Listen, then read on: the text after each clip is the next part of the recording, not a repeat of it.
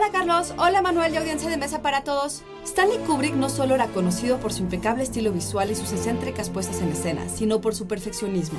Para Barry Lyndon, el drama de época escrito, producido y dirigido por Kubrick en 1975 y basado en la novela de William Makepeace Thackeray, decidió usar solamente luz natural y varios cientos de velas. ¿Cómo le hizo? Institute. Masterpiece Your Life. Durante las misiones Apolo, la NASA encomendó a Carl Zeiss la fabricación de lentes especialmente sensibles a la luz con el fin de tomar fotografías de la Luna.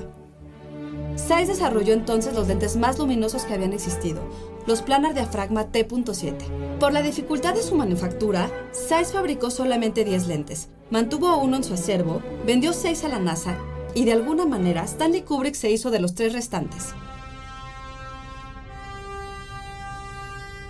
Hoy día es más fácil filmar en situaciones de poca luz gracias a los sensores digitales, pero en los 70 era prácticamente imposible.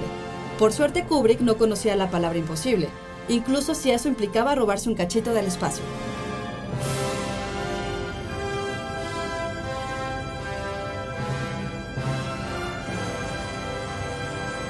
Texto por Mauricio Bendaño. Yo soy Ana Goyenechea y nos escuchamos en la próxima cápsula SAE.